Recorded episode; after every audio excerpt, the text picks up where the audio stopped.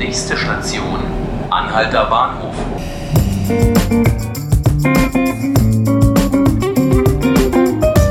Hallo, hier ist der Podcast 5 Minuten Berlin. Ich heiße Ruth Ziesinger und hier bei mir ist mein Kollege Frank Bachner aus der Berlin-Redaktion. Hallo Frank. Hallo Ruth. Man kann es bei den aktuellen Temperaturen eigentlich kaum glauben, aber der nächste Frost kommt, möglicherweise schon bald.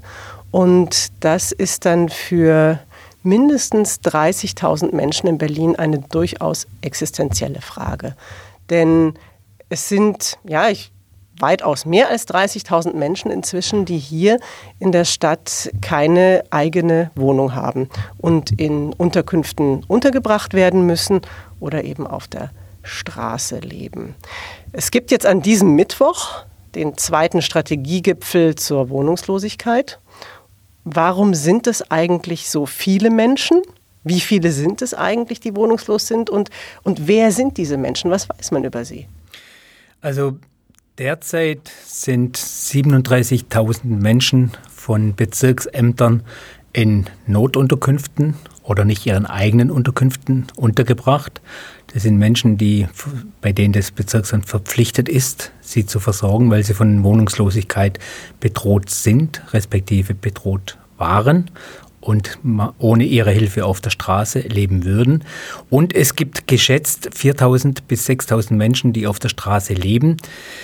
Das sind in aller Regel Menschen, die aus Osteuropa kommen. Die sehr große Gruppe äh, sind Polen. Es sind Menschen, die hier Arbeit suchen oder Arbeit gefunden hatten, aber so schlecht bezahlt wurden, äh, dass sie keine, sich keine Unterkunft mehr leisten können. Es gibt Menschen, die sind aus Polen zum Beispiel geflohen, weil sie dort mit Haftbefehl gesucht wurden, weil sie dort Schulden hatten.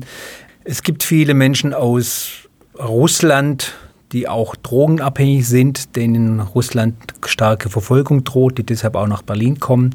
Es ist eine sehr heterogene Gemeinschaft, die da unter freiem Himmel lebt.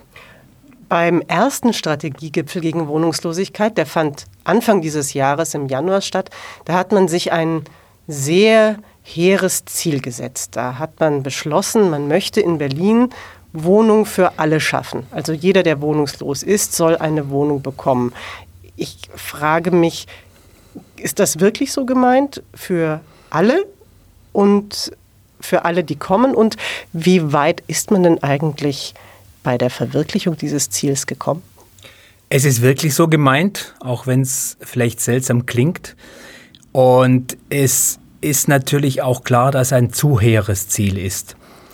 Die Wohnungsnot in Berlin ist schon für normal Sterbliche, sage ich mal, groß. Und die Aussicht, dass Obdachlose eine eigene Wohnung finden, ist nahezu null.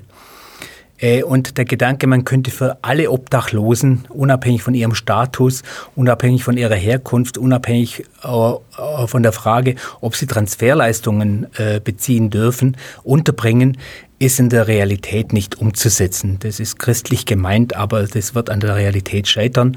Die Situation hat sich nicht entspannt. Im Gegenteil, dadurch, dass es immer mehr Obdachlose gibt, die nach Berlin kommen, hat sich es eher verschärft. Wie machen es denn andere Städte? Also das Problem der Obdachlosigkeit, das, das gibt es ja überall. Das gibt es ja nicht nur in Berlin. Gibt es da auch Beispiele, von denen du sagst, das wäre vielleicht ein sinnvollerer Ansatz? Sinnvoll ist immer eine Frage der politischen Betrachtung. Das müssen die politischen Entscheidungsträger äh, beschließen. Ich kann das Beispiel Hamburg sagen. Hamburg äh, stand wie Berlin mit dem Rücken zur Wand. In Hamburg wird eine relativ restriktive Linie gefahren. Dort äh, werden Obdachlose bewusst angesprochen. Sie werden nach ihrem Ausweis gefragt. Man drückt ihnen einen die Adresse der Ausländerbehörde in die Hand. Sie haben sich innerhalb von vier Wochen bei der Ausländerbehörde zu melden und einen Arbeitsnachweis nachzuweisen. Das ist die Grundlage für die EU-Freizügigkeit, dass sie überhaupt in Hamburg bleiben dürfen. Mhm. Falls dieser Nachweis nicht erbracht wird, bekommen die ein Busticket und werden zurück in ihre Heimat gefahren. Das bedeutet natürlich, dass viele erst gar nicht bei den Behörden auftauchen werden, weil sie schlicht keine Arbeitsstelle haben. Sobald sie aber bei, der, bei einer weiteren Kontrolle äh, erwischt werden, müssen sie nach Hause gefahren werden, und zwar zwangsweise. Es gibt einen Aushang an der, in der Ausländerbehörde, wo dann draufsteht, der Betreffende er ist ausreisepflichtig, weil er seiner Meldepflicht nicht nachgekommen ist. Das gilt mit dem Aushang als zugestellt und damit ist die rechtliche Grundlage da, dass dieser Betreffende sofort in den Bus gesetzt werden kann und zurück nach Rumänien, wo immer er herkommt, gebracht wird. Da gibt es ja auch durchaus unterschiedliche Haltungen in Berlin selbst, wenn man Senat versus Bezirke sieht. Also es hat ja im vergangenen Jahr, glaube ich, war das, aus, hat die damalige Bezirksbürgermeisterin von Neukölln, Franziska Giffey, auch Busfahrten organisiert an die polnische Grenze. Der Bezirksbürgermeister von Mitte, äh, von Dassel, der hat ja auch gerade im Tiergarten sehr rigoros ist sehr rigoros vorgegangen, zum Beispiel gegen wilde Lager, die dort errichtet worden sind und wo eben die Menschen kampiert haben. Warum ist da so eine Diskrepanz?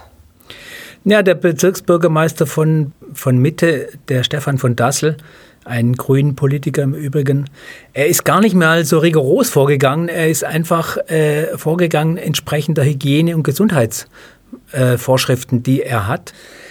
Bei Franziska Giffey in Neukölln war es nicht ganz so, aber die hat Bustouren organisiert, die zurück in die Heimat der jeweiligen Betroffenen führten. Das ist aber alles freiwillig. Diese Bustouren organisieren auch andere Bezirke, mhm. äh, sind aber nicht sehr erfolgreich. Wie gesagt, weil alles auf Freiwilligkeit basiert und 50 Prozent der Menschen, die angeben, sie fahren nach Hause und tatsächlich nach Hause fahren, sind ein paar Tage später wieder in Berlin. Jetzt hast du viel darüber erzählt, was man einerseits plant, auf der anderen Seite ganz konkret, wenn jetzt der erste Frost wieder kommt und die Menschen auf der Straße sind, aber es ist dann kalt und sie frieren. Was wird dann wieder passieren? Wie, wie wird es jetzt weitergehen? Die Zahl der Plätze in der Kältehilfe sind zwar erhöht worden, mittlerweile auf fast 1000. Äh, das reicht aber nicht, weil die Zahl der Obdachlosen genauso steigt.